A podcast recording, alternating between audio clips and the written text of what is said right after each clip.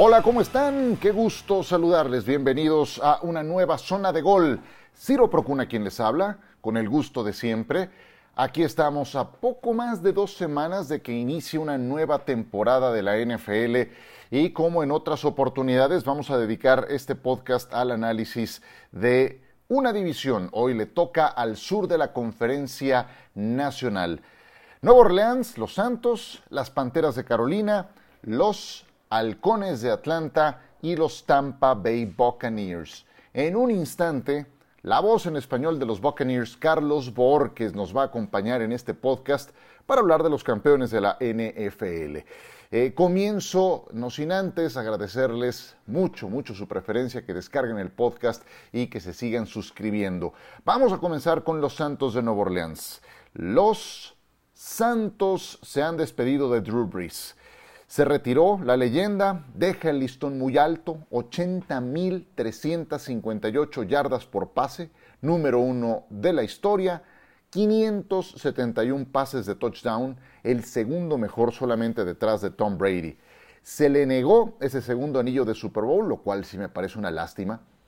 Es un futuro integrante del Salón de la Fama, pero tuvo grandes oportunidades de lograr ese segundo anillo de campeón en los últimos cinco años. No es normal que esté abierta la ventana de oportunidad tanto tiempo, a menos que seas eh, Tom Brady y los Patriotas. Eh, y bueno, eh, es una pena, tendrá su lugar en Canton.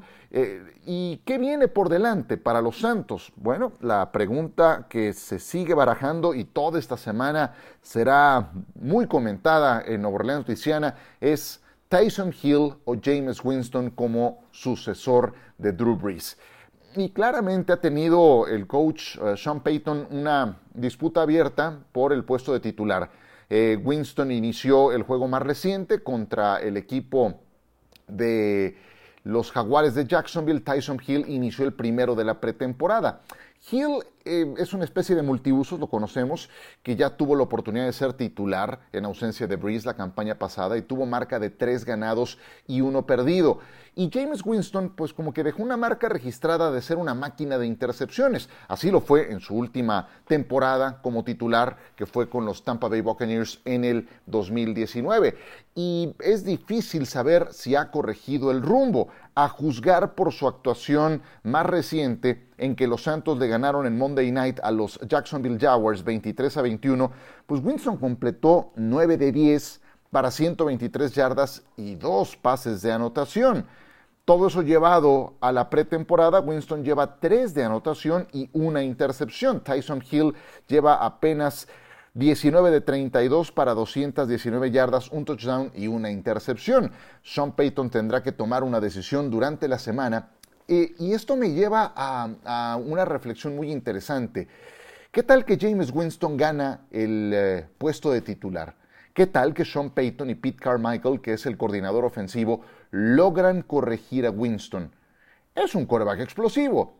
Sí, tuvo 30 intercepciones en esa última campaña con los Bucaneros de Tampa Bay, pero también lanzó más de 30 pases de anotación. También lanzó más de 5.000 yardas si logran mantener esa explosión que indudablemente tiene Winston, pero tomando mejores decisiones, con el apoyo de una mejor línea ofensiva que sin duda la tiene en los Santos de Nueva Orleans, y eso mantiene a Taysom Hill en el rol que conocemos, una herramienta multiusos que entra de acuerdo con las circunstancias y que se convierte en, en una bomba que puede explotar en cualquier momento y que no se espera el equipo rival.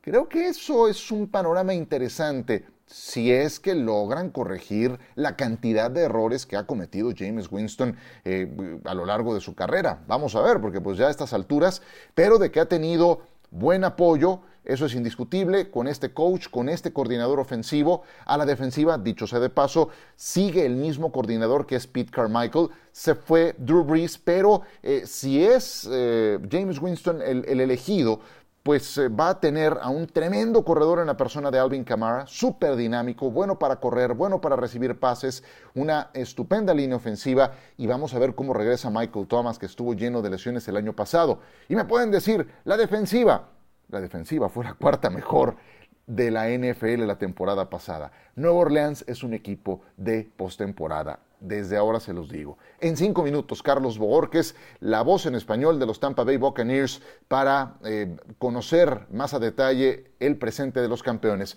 Los Atlanta Falcons. Ellos tienen nuevo entrenador con Arthur Smith, el que fuera coordinador ofensivo de los Titanes de Tennessee, donde hizo un buen trabajo con Ryan Tannehill. Eh, Matt Ryan será su quarterback, tiene 36 años de edad. Y ojo, no olviden que en el draft, este equipo tuvo la cuarta selección global y estaban disponibles Mac Jones y Justin Fields, mariscales de campo. Pero en vez de reclutar a su quarterback del futuro, le dieron una gran arma a su quarterback del presente, al ala cerrada Kyle Pitts de Florida. Entonces, confía Arthur Smith en que puede sacar adelante algunos años más de esa veteranía de Matt Ryan. Y me muero de ganas por ver a Kyle Pitts. Es un talento especial. Es un eh, super atleta que es tan fuerte y de la talla de una ala cerrada, pero es tan rápido como cualquier receptor abierto súper dinámico, entonces eso va a ser toda una atracción. Qué lástima que se fue Julio Jones, hubiera sido muy, muy bueno verlo en el mismo tándem, pero sigue Calvin Ridley y sigue Hayden Hurst. Trajeron a Mike Davis, que cubrió la baja de Christian McCaffrey en los Panthers con casi 700 yardas la campaña pasada, porque ni Todd Gurley, ni Brian Hill, ni Edo Smith dieron un paso adelante para hacerse cargo de la posición de corredor. Vamos a ver cómo le va a Arthur Smith, que transformó a Tannehill en Tennessee. Pero aquí Aquí la defensa deja mucho que desear, aunque tiene mejores armas al ataque. Y los Panthers. Los Panthers tienen también nuevo coreback. Van a tratar de revivir a Sam Darnold, que estuvo en los Jets, que toma el lugar de Teddy Bridgewater. Darnold en Jets manejó una ofensiva la verdad, llena de problemas. Un equipo, un equipo en general disfuncional, el de Nueva York. Eh, pero al ataque sin estrellas, sin jugadores dinámicos que pudieran ayudarle el coreback. En los Panthers va a tener más y mejores redes de protección, como Joe Brady, que es el coordinador ofensivo, trabajó en Louisiana State con Joe Burrow, a Christian McCaffrey, que tiene cuentas pendientes. ¿Se acuerdan que firmó ese contrato multimillonario que lo hizo el mejor pagado de su posición en abril del año pasado y acto seguido se perdió 13 juegos por lesión? También tendrá DJ Moore, que todo pinta ser el receptor número uno del equipo, bien acompañado por Robbie Anderson. Robbie Anderson, al que conoce Darnold, que era de lo poco bueno que tenía en los Jets. En el draft hicieron cinco negociaciones para sumar más piezas. Reclutaron 11 jugadores mucha sangre joven para el equipo de los Panthers y eso lo único que te dice es que estamos hablando de un equipo que necesitaba llenar un montón de áreas y es difícil que esos eh, novatos te vayan a cambiar del todo la cara, ¿no? La línea ofensiva no es garantía y creo que eso es lo que más tiene que preocupar a Darnold, aunque sí tiene más y mejores armas. Le apuestan a que McCaffrey vuelva a la vida y sea ese principal punto de apoyo para Sam Darnold, pero la verdad es que, o sea, sí creo que pueda revivir Darnold, pero no creo que los Panthers se metan a postemporada, dicho ya de, una forma muy clara. Pues con que los Saints entonces se despidieron de la leyenda de Drew Brees. Los Falcons tienen nuevo entrenador en jefe. Los Panthers tienen nuevo mariscal de campo. Los Buccaneers traen de regreso a los 22 titulares que ganaron el Super Bowl. Así se las gastan los campeones. Al volver en este podcast en zona de gol, lo hablamos con Carlos Borges, la voz en español de los Buccaneers.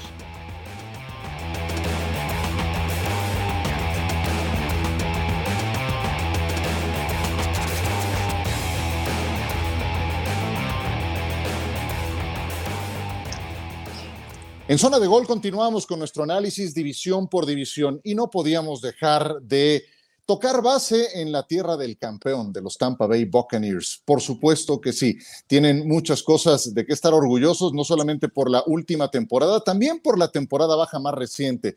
Y para eso saludo con mucho gusto a la voz en español de los Buccaneers, a mi querido Carlos Bojorques. ¿Cómo estás, Carlos? El gusto es mío, Ciro. Realmente me honra mucho que me invites. Me encanta compartir contigo y con toda tu audiencia. Estamos muy bien como campeones todavía, ¿no? Y comenzar como campeón siempre es bueno. Eh, sí, el gusto es mío, de verdad. Fue, fue un placer tenerte eh, la temporada pasada, eh, más con la narrativa de, una campaña tan importante, tan especial para los Buccaneers. ¿Y qué se siente arrancar en la pole position de esta temporada? No, se siente bien cuando, cuando la recta está limpia al frente. El problema es llegar a la primera curva, por lo menos todavía en esa posición, ¿no? Y, yo creo que es el, el, gran objetivo, ¿no? De Tampa, porque realmente Tampa, en los análisis, Tampa no tiene nada que demostrar, porque yo creo que lo demostró toda la temporada pasada, ¿no? Primero con movimientos gerenciales muy buenos que se repitieron este año. Eh, y comenzó todo el año pasado trayendo a Tom Brady eh, y demostrando además que las piezas que se trajeron se acoplaron correcta, de manera correcta al sistema que tenía Bruce Arians. Eh, todo estuvo funcionando de la manera que se debía y se cerró con broche de oro con, con, el título, ¿no? Creo que eso es uno de los puntos más importantes y las selecciones de draft también han sido hasta ahora acertadas yo creo que lo más complicado, más que demostrar, es poder mantener algo con lo que se termina la temporada pasada eh, y es poder mantener esa armonía y esa disciplina digamos, de alguna forma que logró conseguir Bruce Arians dentro del equipo de los Buccaneers. Por supuesto. Eh, Carlos, me pongo a ver cómo están las cosas en otros frentes y me encuentro con Green Bay y el drama de Aaron Rodgers, Indianapolis y las lesiones de Carson Wentz, Dallas y el hombro de Dak Prescott, San Francisco que no saben todavía si Garoppolo o Trey Lance, Pittsburgh, los 39 años de edad de Ben Roethlisberger y una división que se ha tornado más competitiva. ¿Cuál es el tema con ustedes? Por allá, todo tranquilo, ¿no? Sí, sí, y realmente esa era una conversación que tenía he tenido muchas veces con Martín, y es que eh, el equipo, el único equipo prácticamente que no ha vivido tormentas en este fuera de temporada ha sido Tampa. Todos los demás han vivido tormentas de alguna u otra forma, por cambios, por jugadores que se quieren ir, como tú decías, por lesiones, por, por muchas razones. Y, yo insisto en el tema de poder mantener lo que se cerró el año pasado. Creo que esa es la gran tarea, creo que es el gran, el gran objetivo. Y los dos juegos de pretemporada, de alguna forma, aunque sabemos que no definen la temporada o el comienzo inclusive de la temporada, sí pueden definir un poco esos jugadores de segunda y tercera línea, ¿no? ¿no? Esos que vienen allí, que están en el banco, que esperan un lugar. Y creo que después del juego contra los Titans, eh, la presentación de los jugadores, no por el resultado per se, pero sí por la actuación de los jugadores, sobre todo los novatos o los jugadores que vinieron como agentes libres, eh, creo que hay tareitas pendientes para Bruce Arians. Debe tener un dolor de cabeza en estas dos semanas antes de que comience la temporada regular. Debe estar teniendo algunos dolores de cabeza en ese ámbito porque hay tareas que no se han cumplido. Ya, que lo mencionas, eh, porque está muy reciente, ese 34 a 3 con que perdieron ante los Titanes, y también habían perdido el primer partido, pero es pretemporada, no podemos olvidarlo. Y, tampoco fue un gran arranque de campaña para los Buccaneers la temporada pasada, cerraron con ocho triunfos y, la historia la, conocemos todos. ¿Cuáles son esas tareas, si podemos eh, profundizar tal vez un poquito más en la que consideres más importante? Creo que especialmente dijo el coach Arians, eh, algo de los equipos especiales, ¿no es cierto? Sí, señor. Los equipos especiales tienen que eh, evitar a toda costa, primero evitar que cuando algún equipo reciba, que reciba el PON, eh, por supuesto que tenga una mejor reacción. ¿no? El, año pasado Tampa recibió, se comió muchas yardas las ofensivas de los equipos especiales contrarios avanzando, tomaban la pelota y hacían lo que querían con el equipo de Tampa, el equipo especial.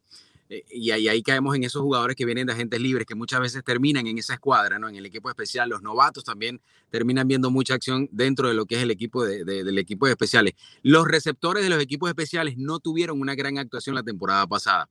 Eh, y no se han visto tampoco muy bien en esta, en esta temporada, en esta eh, pretemporada, en los juegos de pretemporada. Se le han caído demasiadas pelotas y ha sido una de las tareas que decía Bruce en uno de los puntos que acotaba Arias tienen que dejar de caérsele la pelota a todos. No se puede caer la pelota.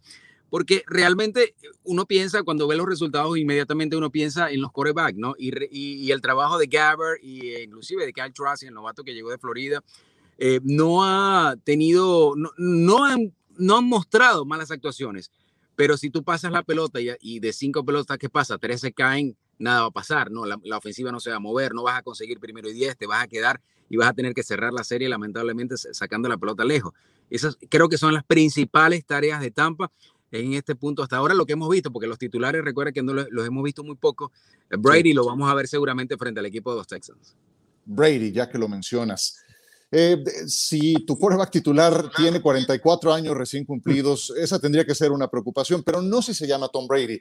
Y, efectivamente no es esa una preocupación para el equipo de los Buccaneers, que eh, tienen en este quarterback al mejor de toda la historia. Bueno, eh, ¿cómo ha sido el universo Tom Brady en esta temporada baja? Porque lo vimos levantar el título en casa Luego lo vimos arrojar el trofeo Lombardi en, aquel festejo por el que después se disculpó. Eh, y lo que nos va mostrando en sus redes sociales, ¿no? Bueno, Pelé le mandó una camiseta autografiada que también se hizo viral. Pero, ¿cómo ha sido el universo Tom Brady después de obtener el Super Bowl al día de hoy? Primero, yo creo que esa, esa pasadita de trago que se dio en la celebración se lo merecía, ¿no? Pues se lo merecía. Un día tenía que pasar, ¿no? Claro, claro. ¿Cuál es el problema? Además que, que hicieron un trabajo excepcional. Eh, mira, el, el, universo de Brady ha sido bien tranquilo. Así como está la red social, él ha sido bien tranquilo. Una persona que no se muestra en la ciudad realmente mucho, se ve que es muy cauto. Eh, y luego de la operación, básicamente de Brady poco se ha escuchado en, en, en el área de Tampa, sigue siendo esa, esa gran figura, pero fuera de cualquier inconveniente o cualquier situación que se presenta dentro de lo que es Tampa. Eh, para, para, para Tampa hasta ahora, Brady significa estar en el campo del Raymond James Stadium. Fuera de eso, es poco lo que realmente se vive en el, en el entorno, en todo lo que es la ciudad, y, es propio de una figura como él de mantener esa privacidad, ¿no? Y, y, de ser muy cuidadoso en cuanto a todo lo que son sus actuaciones alrededor de, de, Tampa Bay. Realmente el trabajo de, la línea ofensiva va a ser fundamental, así como lo fue la temporada pasada. Como tú lo decías, 44 años, una cirugía reciente en la rodilla, que no fue mayor, pero independientemente es un trabajo que ya tiene ahí y tiene algo tocado. Eh, no quiero decir que va a comenzar tocado, pero si se operó es porque había algo que no estaba bien y siempre esas cirugías llevan, eh, eh, eso es una intervención y hay que cuidarlo. Lo más que tiene que hacer Tampa es cuidar a Tom Brady no hay duda de esto. Tampa tiene que salir a cuidar a Tom Brady al 200%. Si Brady no está, y lo está demostrando el off-season, eh, si Brady no está, esto, honestamente, esto, el 90% de esto yo creo que se puede caer. No menosprecio a los demás jugadores, pero la columna vertebral de Tampa Bay tiene que ser Tom Brady. Por supuesto, eso es indiscutible. Carlos Bojorques, que es la voz en español de los Tampa Bay Buccaneers, nos acompaña en zona, zona de gol el día de hoy. Eh, ahora que lo mencionas que lo operaron durante esta temporada baja, eh, una de esas noticias, de esas grandes novedades en el universo Brady, fue saber que jugó una buena parte de la temporada pasada con una dolencia, con una lesión que mm. requirió cirugía. ¿Qué tanta resonancia hubo de esta información localmente? Bueno, eh, realmente fue un poco impactante, sobre todo desde el punto de vista heroico, porque la gente empezaba a decir, es increíble que haya con esa rodilla maltratada, seguido jugando a esa edad y conseguir lo que consiguió. Era básicamente, e, e, es básicamente el punto en la ciudad, ¿no? Y la gente le tiene mucha fe, le tiene mucha fe, Ciro, porque la opinión pública le tiene mucha fe por todo lo que hizo. Creo que no hay nada que señalarle a Brady, por lo menos aquí en Tampa. Eh, el título, la ciudad se lo gozó con él eh, a la distancia, por supuesto. Eh, y todo lo que gira en torno a Tom Brady hasta ahora sigue siendo felicidad en Tampa Bay, no hay, no hay de otra. Sigue siendo mucha felicidad, mucha alegría. Eh, y cuando y, no hay razones por las que no creerle a Brady en Tampa. Sé que hay opiniones encontradas en el tema de New England y eso es otra cosa, porque ha sido un renacer para él dentro de la ciudad. Y él ha dicho además que se siente en una mejor condición que tal vez nunca antes en su carrera. Así que si pensamos un poco en lo que estuvo haciendo eh, la temporada pasada con la rodilla mala, imagínense ahora lo que podría o lo que esperaría hacer, ¿no? También esto recae mucho y creo que merece el, el, crédito a Alex Guerrero, argentino, por cierto, orgullo hispano también para nosotros, es su mano derecha, su personal trainer, es el creador de, de, todo lo que es el programa de entrenamiento de Tom Brady, que es el TV12, y creo que se merece un poco Alex Guerrero, que no le interesa estar a la luz pública, ¿no?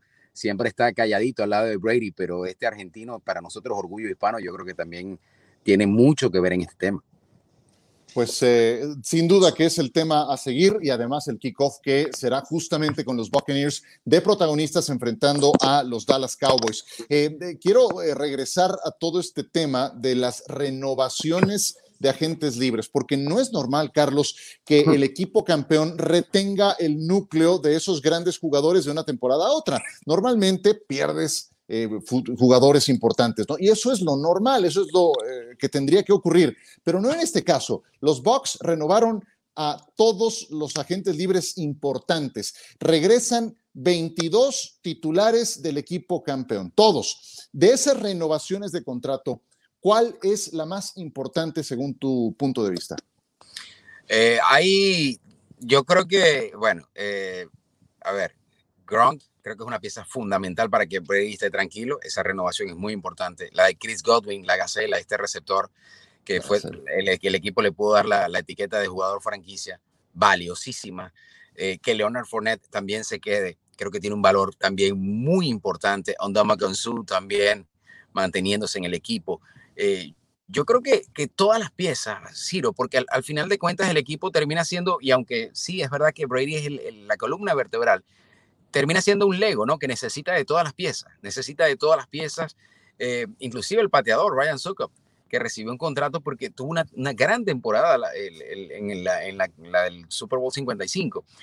Todas estas piezas que fueron renovadas, eh, y, creo que a la final de cuentas no fue renovado, pero creo que el que tiene más valor en todo esto es el general manager que hizo un trabajo magistral, magistral, definitivamente magistral. Por supuesto, bien ilustrado, un Lego donde necesitas de todas las piezas para que esto funcione.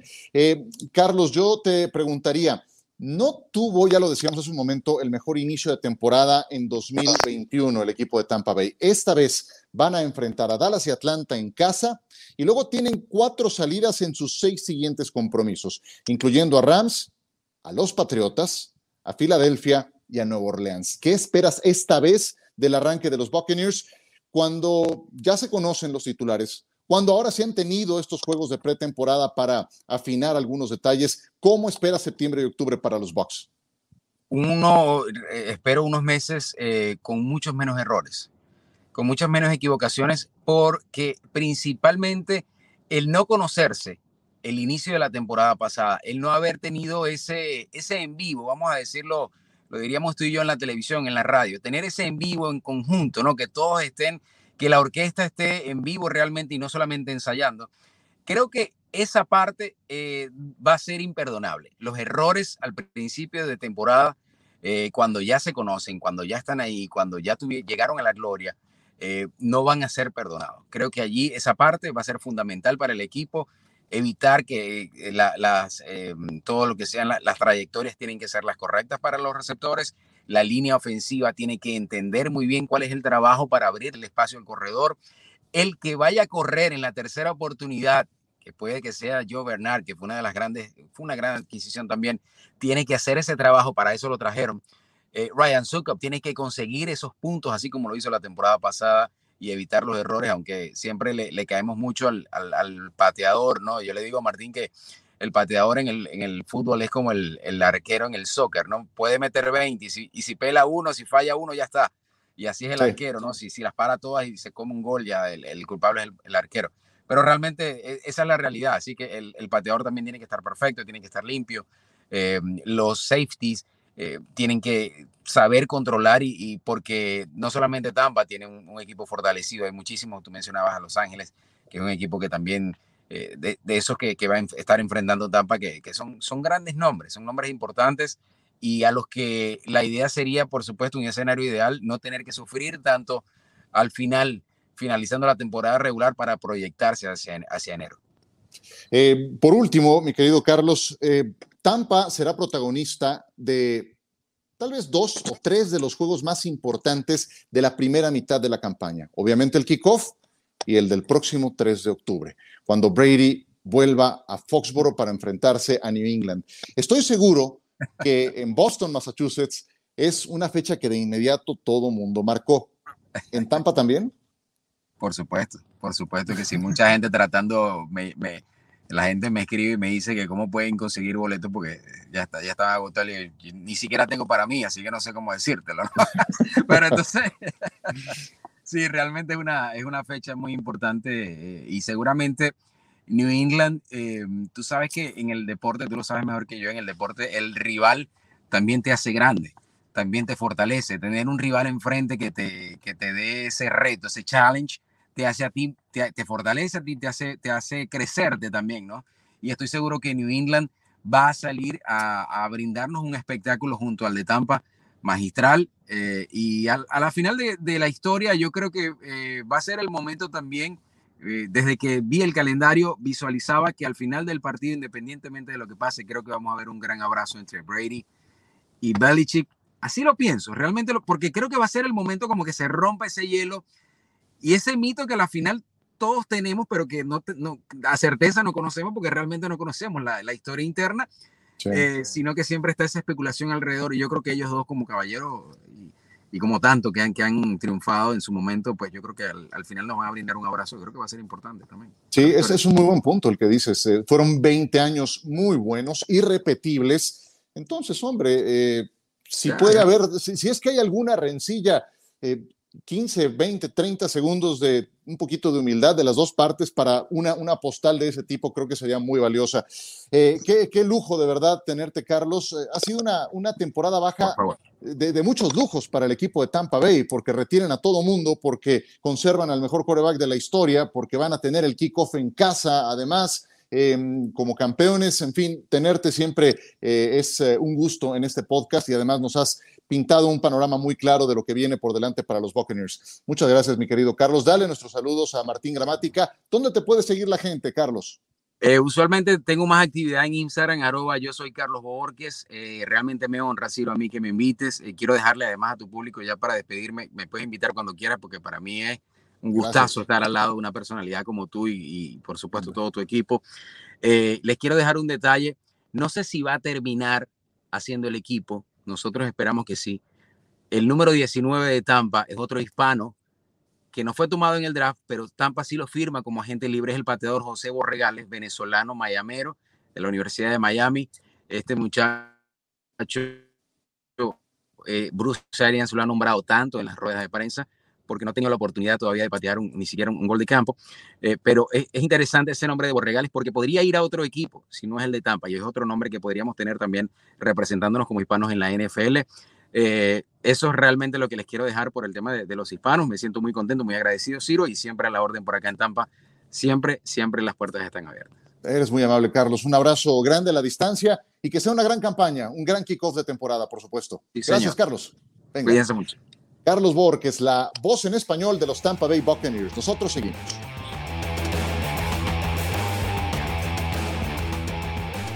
No saben el gusto que me da siempre saludar a Carlos Borges.